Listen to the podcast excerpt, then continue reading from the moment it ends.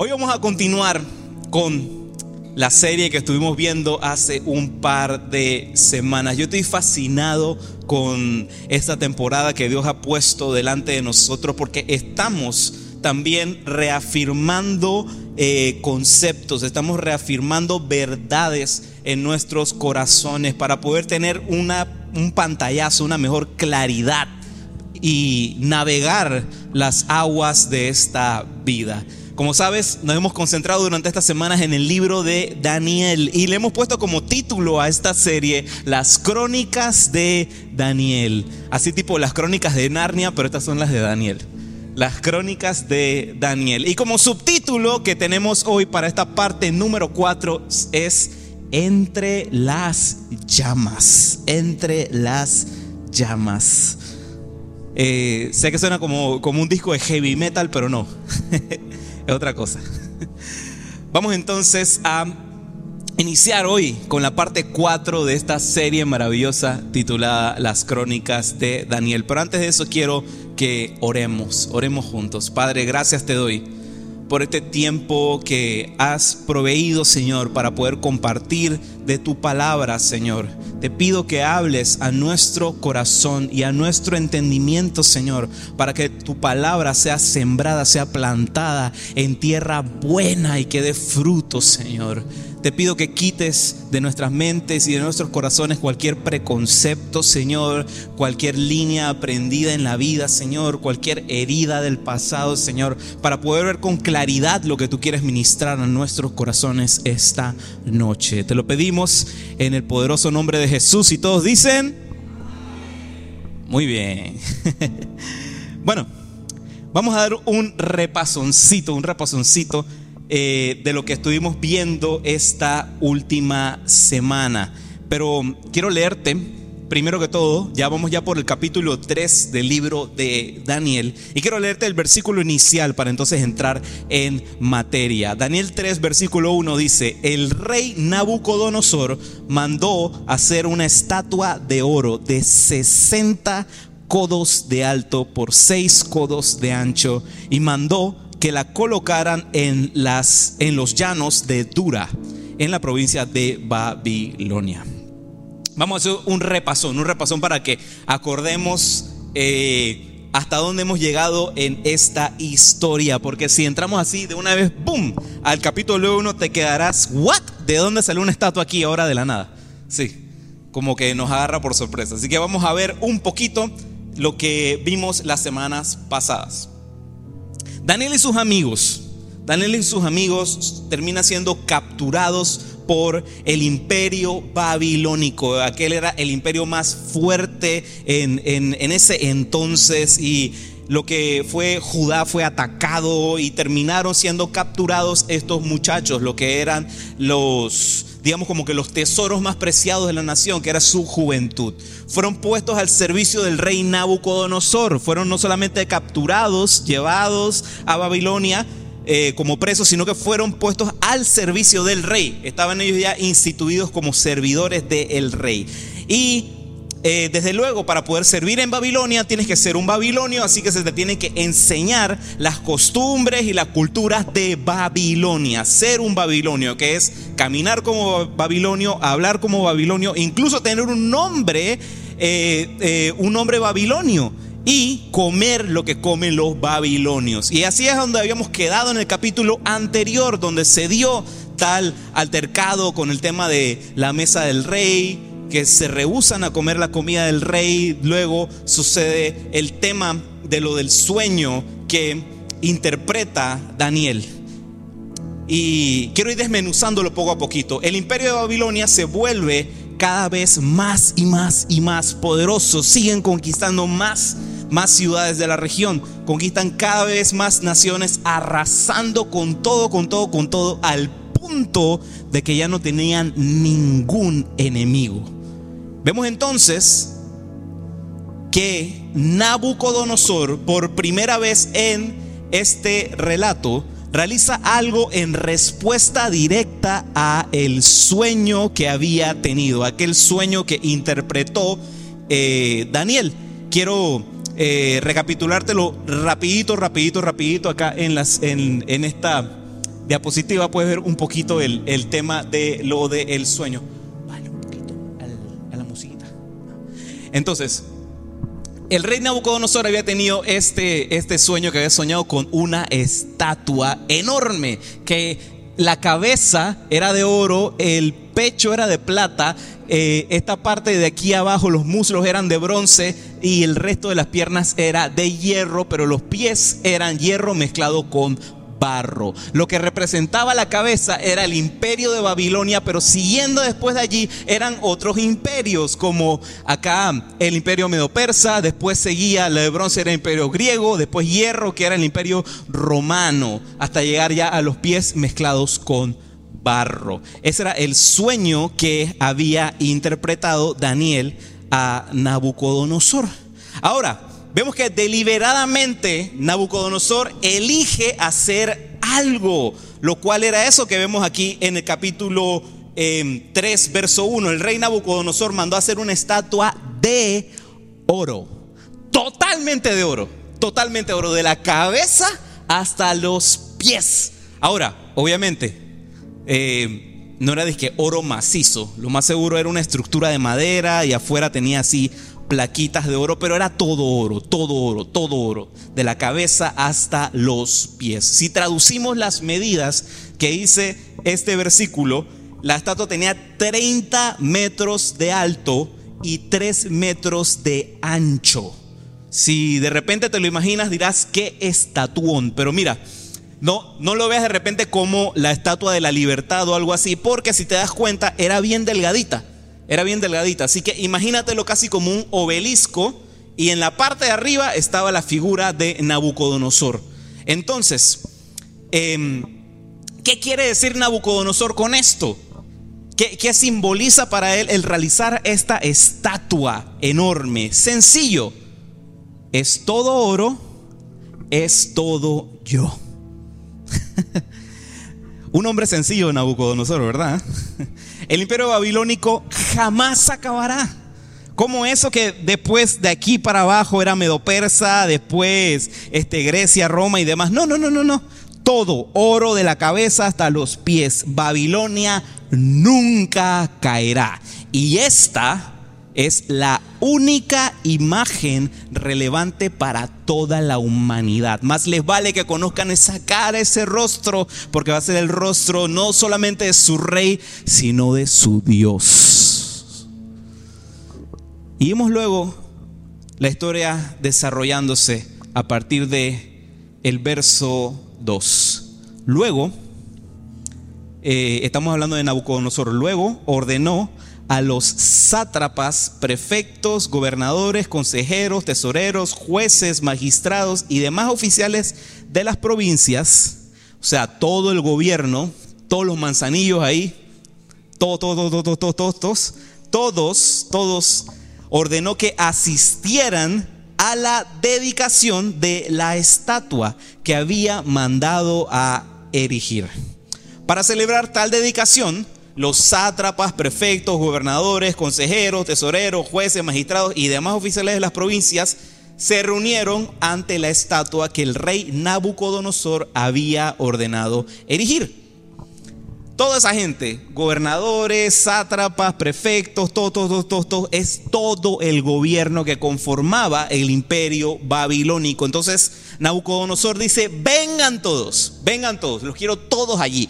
Así que casi, casi, casi, casi, casi que te puedes imaginar la película. Ahí transportate, si bien Steven Spielberg, no sé, en medio de las planicies de Dura. Si una planicie así enorme, enorme, enorme, enorme, gigantesca en la cual hacia lo lejos ves una estatua tremenda, imponente, de 30 metros de alto, toda de oro, resplandeciendo, el sol golpeándole y resplandeciendo encima de toda la multitud de gente y de gente y de gente, una multitud impresionante todo el gobierno listo, preparado, enfrente de tal estatua, lo más seguro, incluso hasta cegados, porque a lo mejor el sol pegando así durísimo. Eh, en ese entonces no habían lentes de sol, así que la gente estaba así nada más, ahí medio pelada, pero pegándole el sol así de frente en la cara. Y vamos al verso 4. Entonces el heraldo proclamó a voz en cuello a ustedes, pueblos, naciones y gente de toda lengua, se les ordena lo siguiente. Tan pronto como escuchan el sonido de trompetas, flautas, cítaras, liras, arpas, zampoñas y todo tipo de música, deberán inclinarse y adorar la estatua de oro que el rey Nabucodonosor ha mandado a erigir. Todo aquel que no se incline ante ella ni la adore, se ha arrojado de inmediato a un horno en llamas. Wow. Ese momento tuvo que haber sido una cosa épica. Yo me imagino eso, Dios mío, hasta, hasta así como con, música de tensión en el fondo, con un, como un filtro así que sepia delante de toda la, de, de toda la escena y el surround ahí en el cine, así de con toda la multitud esa de gente, miles de oficiales del gobierno, personas en, las planicies de, de, Dura, todos listos, todos listos para que en el momento de que comenzara a sonar la primera nota musical, todos, todos se postrasen delante de la estatua. Entra de repente el maestro de ceremonias y les comienza a decir, miren, aquí tenemos, qué sé yo, eh, una, una, una, banda así bien a otro nivel. Tenemos a los Beatles, no sé. Los, están aquí, los, los, traímos en el tiempo y aquí están los Beatles. Pero bueno, me imagino de que tenían a la super banda ahí, a el man que toca la lira como, como, no sé, como loco, la lira eléctrica, no sé. Pero me imagino que era o sea, que la gente estaba, wow, todo el pocotón de músicos. O sea, era una escena impresionante. Y toda, toda la multitud lista para que en el momento de que comenzase la música se postrasen. Y no solamente era la multitud, sino que también teníamos a todos los líderes. A todos los líderes, a los que lo más seguro veías así de lejos, chuleta, ahí está mi jefe. A punto, a punto de inclinarse delante porque estaban todos los líderes de Babilonia y estaba todo, todo, todo enfocado a un solo mandato. O te postras o te mueres. Sencillo, ¿verdad? Easy. ¿Cómo podemos ver esto en la actualidad? Porque mira, la palabra de Dios no es solamente historias eh, relatos históricos, poesía em, de muchos años atrás. La humanidad es la misma hoy, ayer y siempre. Y el ser humano se ha enfrentado contra las mismas atrocidades, contra los mismos obstáculos una y otra vez, porque de eso se trata la historia. La historia termina siendo cíclica y de la manera que está escrita la Biblia es para que aprendamos de lo que otros sufrieron para que tú y yo no pasemos ese mismo destino. Entonces, hoy en día, la cultura de este mundo no levanta estatuas. La cultura de este mundo no levanta estatuas de oro en plazas. No, ni en ciudades, ni nada de eso. Sino que levanta estatuas en las mentes del colectivo en las mentes de todas las naciones. Ahí es donde erige esas estatuas. Satanás utiliza toda clase de plataformas, es sumamente astuto. Utiliza la plataforma de la música, de los medios, de las redes, incluso hasta de personas con influencia. Y ojo, no empiezan a decir después que no, que el pastor dice que la música es del diablo. No, la música la creó Dios. los medios, el arte son del diablo. No, lo creó Dios. La inspiración para hacer todos estos avances tecnológicos son del diablo. No, lo creó Dios. Pero Satanás es astuto y él utiliza lo que aparentará ser verdad, pero por el fondo es una mentira. Todo, todo trabaja en conjunto para presentar un único mensaje. Y ese es digamos que la estatua, el obelisco que la cultura de hoy en día quiere levantar. Y es muy sencillo el mensaje y muy directo. Esto es lo que eres, pero esto es lo que debes ser. Incluso parecería como que, wow, me están dando consejos de cómo vivir, de cómo vivir mi mejor vida, tal y tal y tal y tal. Pero la sociedad de hoy en día te muestra, esto es lo que eres, pero ¿sabes qué? No. Esto es lo que deberías ser. Satanás crea una imagen y convence al mundo para que se postre delante de aquella imagen.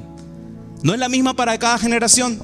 Cada generación tiene eh, luchas diferentes, batallas diferentes y él es astuto. Satanás es vivo. Mira, la gente que de repente piensa que no, que Satanás es este, el, el, el, ¿cómo se llama? El, muñequito así rojo con cuernos y que se ve bien feo y que te hace. Y esa cosa, no, eso es un personaje de Derbez. Eso no es, ese no es Satanás. Ese no es Satanás. Acuérdate, la Biblia nos enseña que Satanás era un ángel de luz.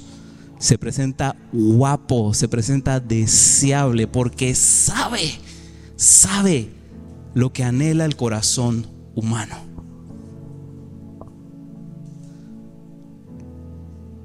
Quiero leerte rápidamente Juan 10, verso 10. Dice así, el ladrón no vino más que a robar, a matar y destruir, pero yo he venido para que tengan vida y la tengan en abundancia.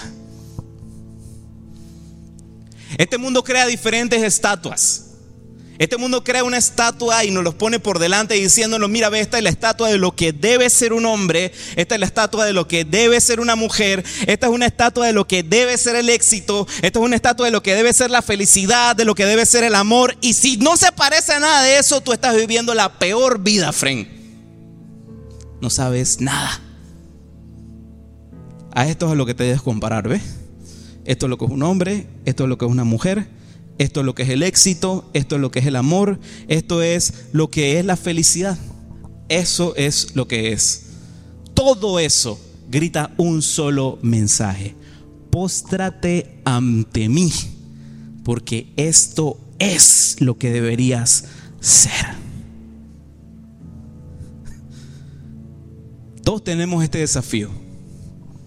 Igual como lo que veremos durante los siguientes minutos que te quiero seguir explicando o te postras o resistes.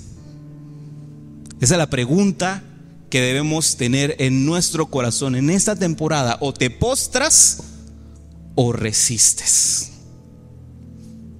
Todos tenemos ese desafío. Como seguidores de Jesús, sí existe una imagen a la que debemos postrarnos, a la que debemos admirar, a la que debemos ver y decir, hey, yo quiero que mi vida se parezca más a eso, quiero ser transformado a ello. Es la imagen de Jesús, la imagen de Jesús. Mira lo que dice Romanos capítulo 8, verso 29.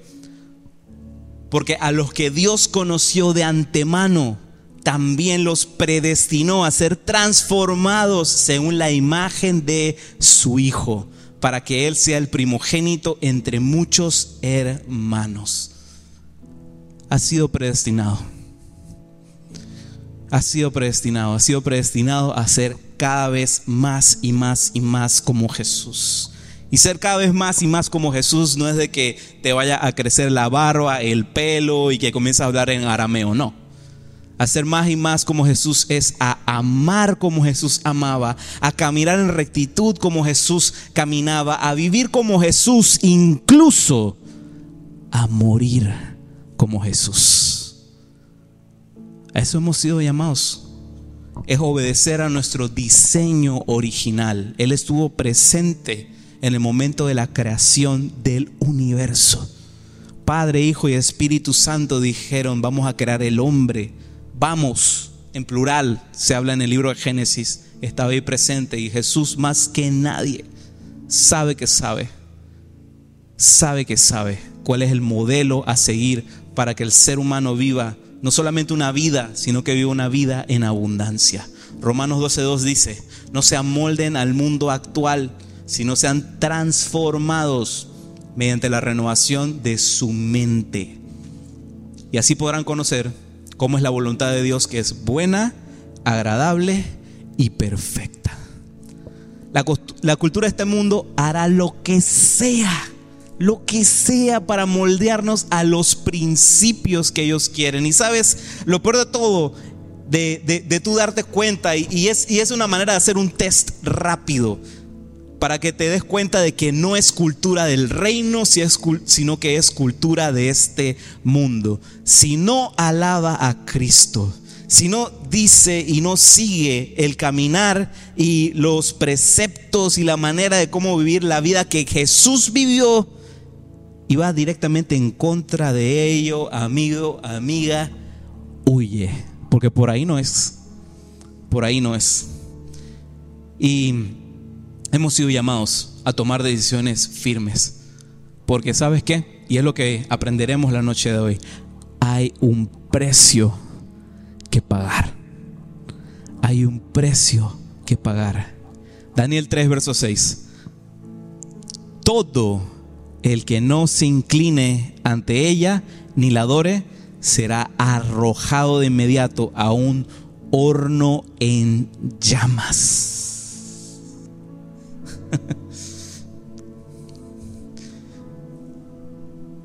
Sé que llevo semanas siendo como que un poquito contradictorio, eh, no, no contradictorio, un poquito controversial con las cosas que se dicen, pero hey, cuánto lo siento. Yo simplemente soy el mensajero de lo que la Biblia dice, de lo que Dios quiere para nosotros.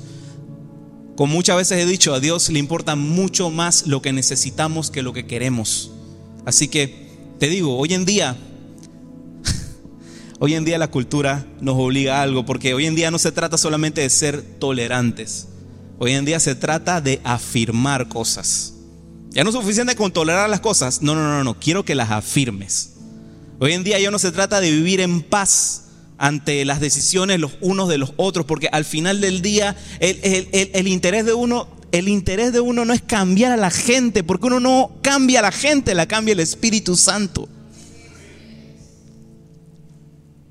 Ya no se trata de vivir en paz, sino que se trata de que celebremos aquellas cosas, aquel estilo de vida o aquellas decisiones que no producen vida. Hoy en día no serán hornos de fuego los que enciendan para que, bueno, si no te postras, te tiramos al horno de fuego. No, hoy no hacen hornos de fuego, sino que hoy en día existe algo llamado la cultura de la cancelación. Cuando no estás de acuerdo con algo, te cancelamos. Uy, qué miedo. Me vas a borrar el Twitter. Abro otro, pues. Vemos entonces a Sadrach, Mesach y Abed-Nego delante de la impresionante música, del ambiente, del espectáculo. Como sabes, estaban ahí los, los Beatles reencarnados ahí. Oye, después van a decir que detesto los Beatles. No, tienen buena música, así que. No pasa nada. Pero bueno, tienen la super banda allí tocando y, está todo ese ambiente y, la gente ahí a punto de postrarse delante de tal estatua. Pero súmale a eso de que tienes la amenaza encima de que o te postras o te mato. y lo peor de todo es que no era algo que simplemente la gente eh, se asoció para hacer, sino que era algo que el gobierno estaba apoyando. El gobierno de Babilonia, el mismo gobierno de Babilonia lo tenía por decreto y por ley. Si no te postras ante la estatua, te mato. ya que al no adorar la imagen no era visto como algo opcional sino que era visto como un acto directo de traición contra la corona de Babilonia.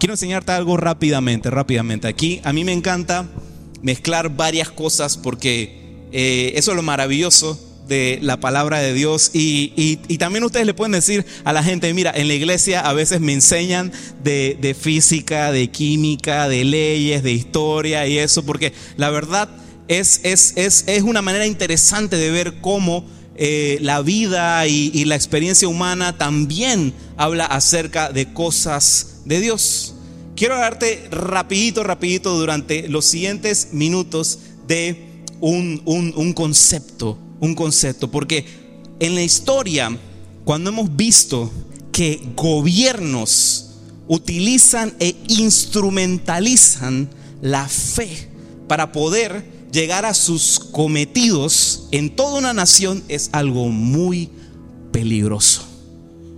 Quiero hablarte rapidito de dos conceptos. Número uno, la separación de la iglesia y el Estado. ¿Qué es y qué no es? Porque a veces lo tenemos mal entendido. Y lo que, bueno, ya conocerán ese término, lo han escuchado un montón de lados, lo que es el Estado laico. ¿Qué es un Estado laico? Es un país que funciona independientemente de cualquier confesión religiosa. Esta es una corriente de pensamiento heredada de el tiempo de la Revolución Francesa y de la Revolución Americana. Te estoy hablando del siglo XVIII, del siglo XVIII. Así que no es ningún invento nuevo. Cuando tú de repente escuchas a la gente, sí, sí, sí, de que queremos hacer tal y tal y tal cosa, y, y, por qué no podemos si supuestamente Panamá es un estado laico, suena así como que algo muy disque, oh, pero es algo realmente que existe desde el siglo XVIII, a partir de estas revoluciones. En 1802, Thomas Jefferson, en una carta a la Asociación Bautista de Danbury, del cual él era, presidente, él menciona aquella frasecita que si la has escuchado con los gringos, y también el tema está de que nosotros como latinoamericanos eh, solemos absorber mucha ideología que viene desde el norte. Esa frasecita, la separación de la iglesia del Estado, la separación de la iglesia del Estado. ¿Qué sucede con esa frasecita? Él añadió en una de esas cartas. Durante el final de la década de los años 60, 1960 e inicio de los 70, esa frase es como revivida. Esa frase la vuelve a retomar y la adopta agrupaciones que promovían el secularismo nacional en las escuelas de los Estados Unidos porque querían evitar de que en las escuelas de los Estados Unidos la gente mencionase a Jesús y que la gente orara. En escuelas de los Estados Unidos eso es lo que vemos. Aquello queda impregnado en el colectivo social y se define entonces a la separación de la iglesia y del Estado como un método de promover, y lo pintan así súper bonito, de promover la libertad de pensamiento, que la gente tenga libertad que cada ciudadano se le garantice que la malvada iglesia no meta sus garras y no quiera adoctrinar y cambiar la manera del pensamiento libre de cada ser humano. ¿Sabe qué? Más falso no puede ser. Total y completamente falso. Falso, falso, falso, falso. ¿Sabes cuál es la verdadera intención de aquella frase cuando Tomás Jefferson la escribió en 1802, cuando mencionó la separación de la iglesia del Estado? Termina siendo todo lo contrario, todo lo contrario. En esa carta que Jefferson escribe, él quería asegurar dos cosas y que se tomara como un modelo de gobierno para las democracias que se estaban levantando. Que el Estado no pueda de la noche a la mañana abolir la práctica religiosa en toda la nación. En otras palabras, que el Estado no pueda negar a los ciudadanos que practiquen su fe. Esa era una. Y la segunda, que el Estado no pueda crear leyes dentro de las iglesias. De eso se trata la separación de la iglesia del Estado. Que el Estado no impere y no haga leyes como si fuera mínimo Dios dentro de nuestras iglesias. Debemos ser ciudadanos que lleven en la mano dos cosas. Número uno, que respetemos al gobierno porque necesitamos un gobierno. Incluso la Biblia nos habla acerca de orar por nuestros gobernantes. Debemos respetar el gobierno.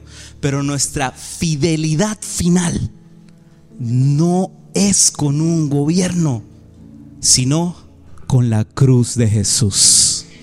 Con la cruz de Jesús, con la cruz de Jesús. Yo no sé tú, yo estaría Uy, aplaudiendo emocionado.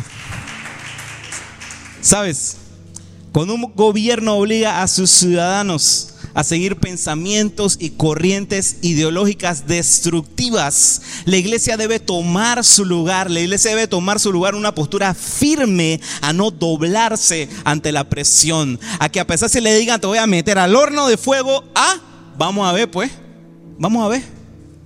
Hemos sido llamados a ser la luz del mundo y a animar a otros a hacerlo también. Daniel y sus amigos no podían pero nosotros en una democracia sí. Muy pronto vienen elecciones a este país. Haz tu tarea. Haz tu tarea. No vayas a las urnas a votar de manera así desinformada. Ah, de que el pastor me está diciendo que vote por esto, que vote por este. No, yo no te tengo que decir que votes por alguien o por otro. No.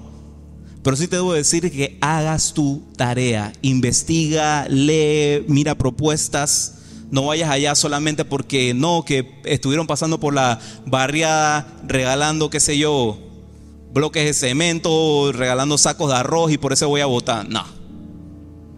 No. Tu responsabilidad va más allá de eso. El precio a pagar ante Nabucodonosor era grande. Y estos muchachos sabían que él era capaz de eso y hasta más, de meterlos en el horno.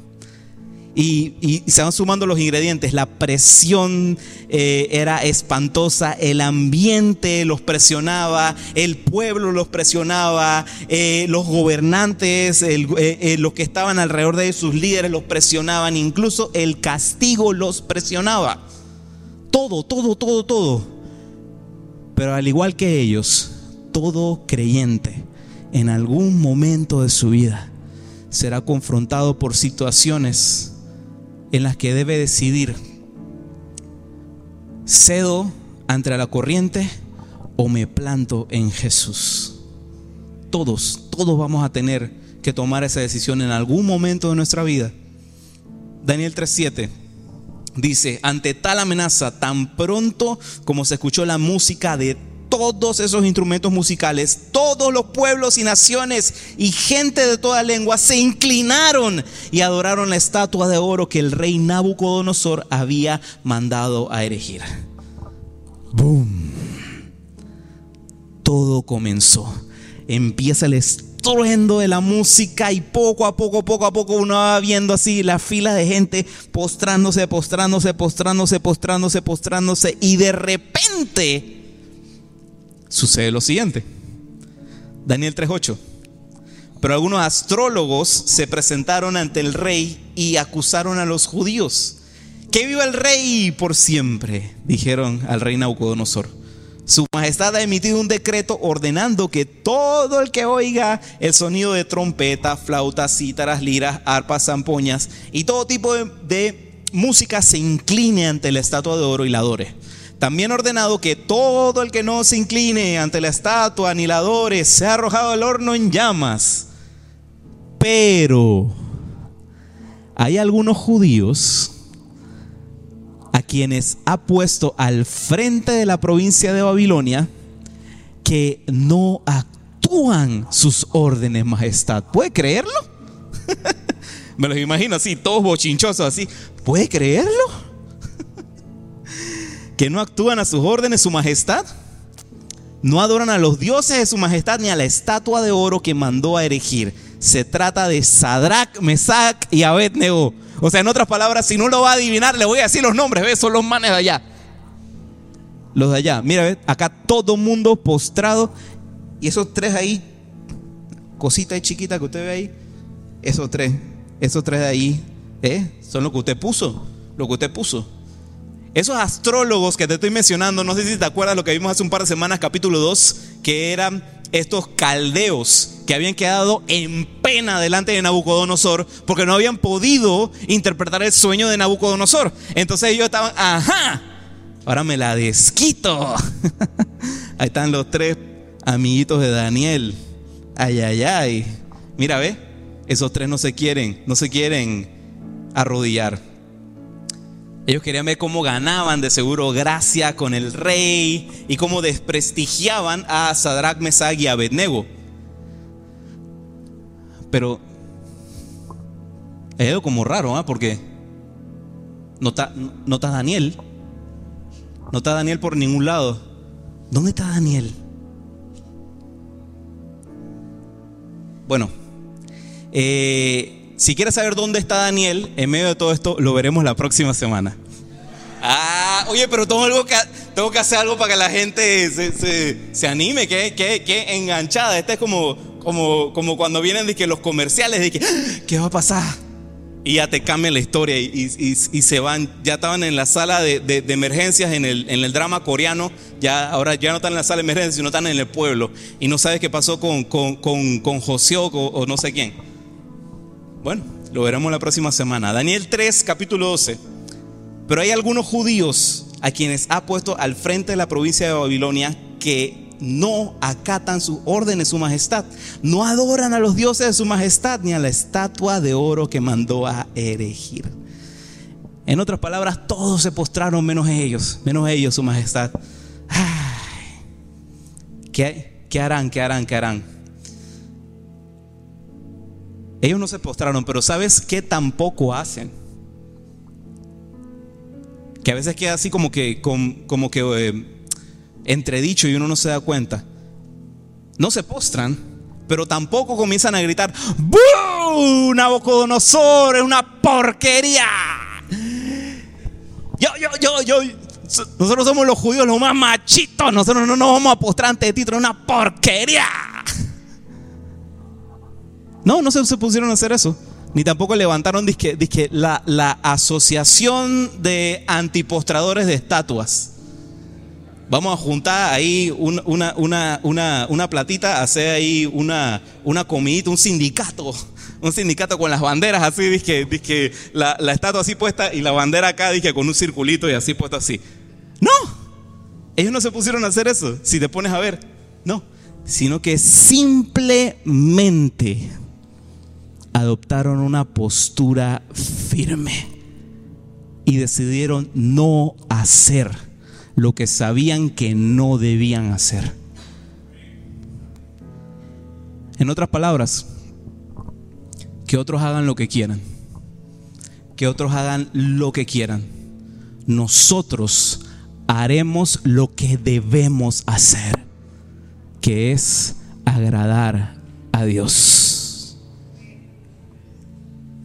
Otros podrán, pero yo no. Otros tomarán ciertas libertades, ciertas decisiones. Pero yo no. No por el miedo a qué sucederá, a qué pasará. Porque créeme, a veces a veces termina siendo más terrorífico el no hacer lo que los demás están haciendo por presión, por demasiadas cosas. Pero qué va. Otros podrán, pero pero yo no. Porque yo amo a mi Padre. Amo a mi Dios. Y es lo único que me debe interesar agradar. Sabes, a veces que nos ahorraríamos más de cuatro cosas si estuviésemos más interesados en maravillar a Dios que maravillar a las demás personas. Siempre enfócate en maravillar a Dios. Daniel 3:13. Lleno de ira, Nabucodonosor los, los mandó a llamar cuando los jóvenes se presentaron ante el rey Nabucodonosor, dijo, ustedes tres, ¿es verdad que no honran a mis dioses ni adoran la estatua de oro que hemos mandado a erigir? En cuanto escuché, cuando escuchen el sonido de trompetas, flautas, cítaras, liras, arpas, zampoñas y toda la demás música, eh, más le vale que se inclinen ante la estatua que he mandado hacer y la adoren. De lo contrario, o sea, si no les ha quedado clarito, de lo contrario, sean lanzados de inmediato a un horno en llamas. ¿Y qué Dios los podrá librar de mis manos? Nabucodonosor no es tonto. Nabucodonosor sabe que sabe que sabe que sabe que había una pega ahí entre los astrólogos y aquí estos judíos. Así que lo que él decide es preguntarle directamente a ellos. Le dice, hey, muchachos, vengan acá. ¿Cómo así que no se van a postrar? Ahí ya comenzó la música. ¿Cómo así? Aquí me están diciendo y que, que ustedes no se quieren postrar. Mira, no hay ningún problema. Yo les voy a decir que arranquen de nuevo la música y póstrense. Póstrense. Pero claro, si no se quieren postrar, ahí está el hornito. Puedes imaginar qué habrán sentido Sadrach, Mesach y Abednego en ese momento. Porque mira, una cosa es estar entre una multitud inmensa, inmensa, inmensa, inmensa de gente. Y lo más seguro es ser tú ese puntito por allá que dices que no, no me voy a postrar. Pero otra cosa es ver cara a cara al rey y decirle, ¿sabes qué? No lo haré. Uy. Eso tuvo que ser una presión tremenda. Porque si te pones a pensar, por ejemplo, en los evangelios vemos la historia de Pedro. Pedro en, la última cena le dice a Jesús, yo nunca te negaré, Señor. Nunca te negaré. Pedro, pero, pero me van a matar. No, yo también voy contigo. Hasta la muerte, hasta la muerte. Y horas después, en lo que ya tenían a, Jesús apresado por allá y ya estaba todo el revuelto de toda la situación y toda la cosa, estaba Pedro allí entre los guardias ahí. Eso que no me pillen, que no me pillen. Y de repente viene una criada. Le toca el hombro a Pedro y le dice, oye, ¿tú no estás con esa gente? Y Pedro dice, ¿yo? No. no tú, tú, tú, tú, no estás con esa gente, con, con Jesús. No, yo. Yo ni sé quién es ese man, chao. Voy para adelante de aquí, la gente está más loca estos días. Pedro lo negó. Pedro lo negó. Sadrach, Mesat y Abed nego. Escuchan a Nabucodonosor decirles, muchachos, ¿cómo así que no se van a postrar? Acabamos de arrancar la música, póstrense, ¿qué les cuesta? ¿Qué les cuesta si nada más es doblar las rodillitas ahí en el piso? Es sencillito, oye, no pasa nada. Yo me imagino nada más sintiendo a e-, ellos el, el calor de las llamas del horno que estaba lo más seguro ahí cerquita. Y en medio de la presión y en medio del calor, pensar, no me puedo doblar, no me puedo doblar. El calor de aquel horno era muy real, muy real. Y la amenaza que le estaban haciendo los muchachos era también muy real. Estamos hablando de un rey que el tipo estaba zafado de la cabeza. Él no tenía ningún problema con matar un poco de gente. Otro lunes más. Era muy real la situación en la que ellos estaban. Pero sabes también que era mucho más real. Mucho más real que la situación en la que ellos estaban era el Dios que estaba en los cielos, que estaba pendiente, que estaba viendo la situación, que estaba listo para interceder, para actuar en aquel momento. No niegues tus problemas. Si estás pasando por una situación difícil, te digo ya hoy, no niegues tus problemas. Todo lo contrario. Sé muy consciente de lo que estás viviendo. Sé muy consciente de lo que estás pasando. Pero eso sí, sé también muy consciente del Dios al que sirves. Sé muy consciente de ello. Quiero que esto quede anotado en tu corazón y en tu mente. La fe no ignora tus problemas, pero sí tiene el poder para cambiarlos. Lo repito, la fe no ignora tus problemas, pero sí tiene el poder para cambiarlos. Daniel 3:15. En cuanto escuchen el sonido de trompetas, flautas, cítaras, liras, arpas, zampoñas y todo tipo de música, más les vale que se inclinen ante la estatua que he mandado hacer y la adoren. De lo contrario, serán lanzados de inmediato a un horno en llamas. Esta es la frase clave. ¿Y qué Dios podrá librarlos de mis manos? Esta última frase deja en descubierto total el verdadero corazón de Nabucodonosor. Él pregunta, ¿qué Dios los puede librar? En otras palabras, ¿cuál de todos los dioses los puede librar porque de mí no? En otras palabras, Nabucodonosor se creía nada más y nada menos como su propio Dios. Y esta es la respuesta que le dan los muchachos. Daniel 3:16. Sadrach, Mesach y Abednego respondieron, Rey Nabucodonosor, no hace falta que nos defendamos ante usted. Si se nos arroja al horno en llamas, el Dios al que servimos puede librarnos del horno y de las manos de su majestad. El Dios de Israel el Dios de los cielos, el Dios al que servimos, es completamente capaz de salvarnos de toda situación, incluso de sus manitos. Es maravillosa la seguridad que tienen esos muchachos al plantearle eso, al plantearle eso y decirle en fe, hey, nuestro Dios es increíble, es poderoso, si tú crees que tú eres la gran cosa, espera que conozcas a mi Dios.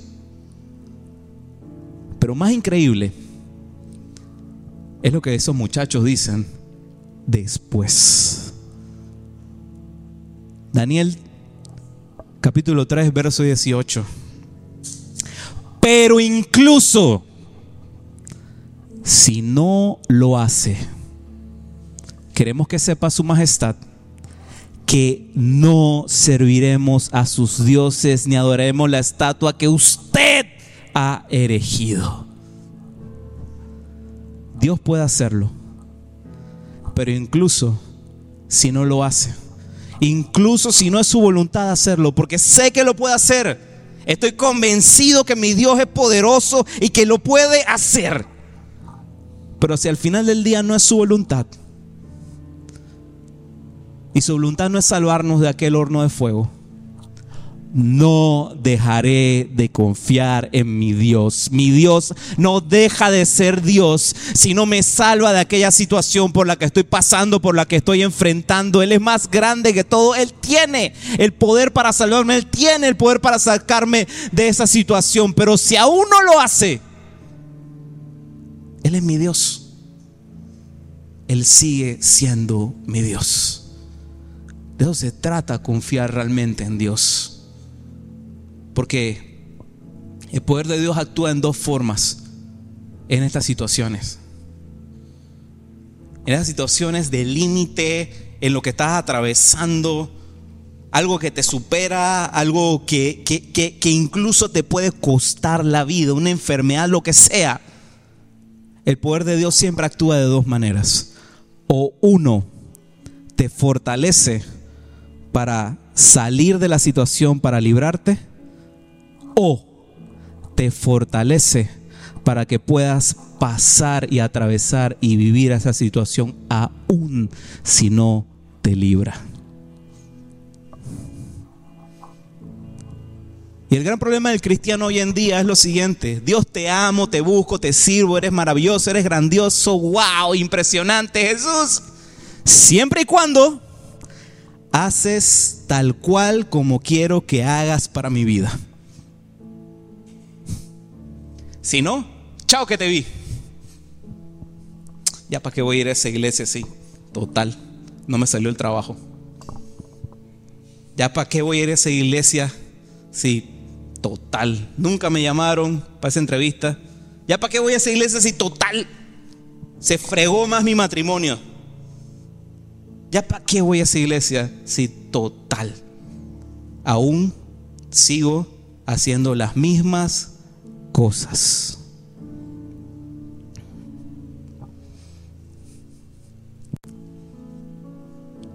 Dios es un Dios de milagros. Yo creo en milagros. Yo creo que Él todavía hace milagros. Así sean pequeñitos, pero Dios hace milagros. Claro que te puede librar de todo en este momento, de todo lo que estás pasando, de todo lo que estás atravesando, pero debemos llegar al punto de creer, de plantarlos y de decir, aún si no lo hace, sigues siendo Dios. Sigues siendo Dios. Aún si Él no me sana, lo sigo amando. Aún si Él no me saca del problema de la deuda, lo sigo amando. Aún si el trabajo no sale, si no me llaman, lo sigo amando. Aún si no vuelve aquella persona, lo sigo amando. Aún si no me devuelve la vida o si no le devuelve la vida a aquella persona que amo, lo sigo amando. Esta es la actitud del creyente. Esta es la actitud de aquellos que se paran en la brecha y confiesan el nombre de Jesús ante cualquier situación que se les, se presente y se les ponga por delante. Confiar en que Dios es poderoso para hacer lo que sea aún si su voluntad no sea hacerlo. Dios no es mi sirviente. Que eso quede grabado en nuestra cabeza, en nuestros corazones. Dios no es mi sirviente. Dios es mi Dios. Amén. Daniel 3:18, pero incluso si no lo hace, Queremos que sepa su majestad que no serviremos a sus dioses ni adoraremos la estatua que usted ha erigido. Esto que vemos en el verso 18 no es algo que ocurrió de la noche a la mañana. No es que de repente esos muchachos ese día estaban, ¡ay! Aquí, de aquí no nos movemos. No. Eso fue algo que fue forjado con el tiempo. Eso fue algo que empezó en el capítulo anterior, cuando los muchachos le tenían puesto por delante la comida, la mesa del rey, todos los manjares, todas las cosas exquisitas que estaban por ahí adelante. Ellos habían decidido, ¿sabes qué? No, no lo voy a comer. No lo voy a comer. Algunos dirán, exagerados. Si nada más es comida. Y estamos aquí nada más nosotros. Ni te están viendo. Pruébalo, cómelo. Si es poca cosa. Si es poca cosa. Pero estos muchachos entendieron algo en ese momento, en el capítulo 2. Entendieron algo. Si somos fieles a Dios, en pruebas pequeñitas, en pruebas que de repente parecerán como que, ay, no es la gran cosa, pega una mentirita, meta ahí una coima, ahí, ahí te va a salir eso, oye, tranquilo, si todo el mundo lo hace. Aún en esas pequeñas cositas, ellos entendieron, si somos fieles en ello, eso termina siendo la preparación para cuando venga aquel gran reto, aquella gran montaña, mi fe no sea conmovida. Eso no se forjó ahí en el momento, eso venía desde antes, porque sabes que las pequeñas cosas son las herramientas que forjan el carácter. No los grandes retos, porque ¿qué va? Son cosas que suceden una vez en la vida, pero las pequeñas cosas, ¿sabes qué? Son repetitivas.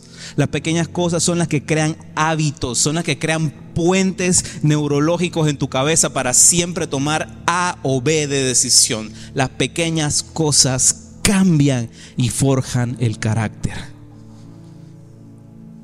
Nabucodonosor, ¿cuánto lo siento? No hay excusa para nuestra decisión. Que pase lo que pase. Haz lo que tengas que hacer. Pero, sabe, pero para saber finalmente lo que pasa con Sadrach, Mesach y Abednego, Síguenos la próxima semana aquí en este mismo canal, en esta misma hora.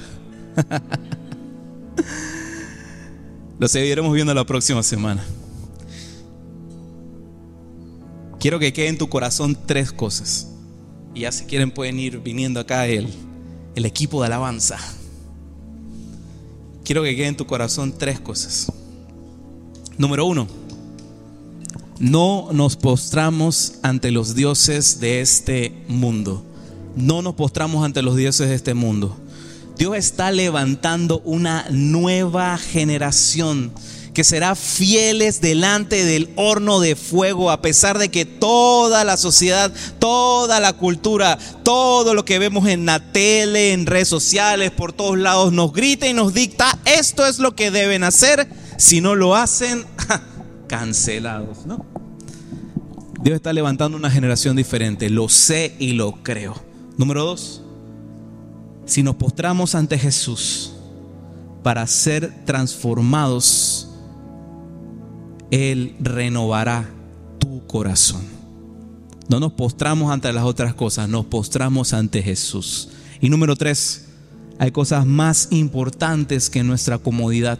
Sí, Dios quiere que te vaya bien y demás, que vivas tu mejor vida ahora pero hay cosas mucho más importantes que estar tranquilos, que estar cómodos, que vivir tu mejor vida hoy, que llegar a la, a, la meta, tu más grande propósito y tu resplandor. No.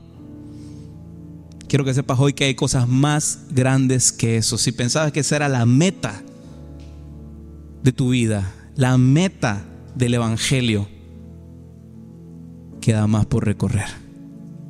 Queda más por recorrer ya que honrar y dar honra a Jesús es lo más grande que puede aspirar el corazón humano. ¿Qué tal si nos ponemos sobre nuestros pies?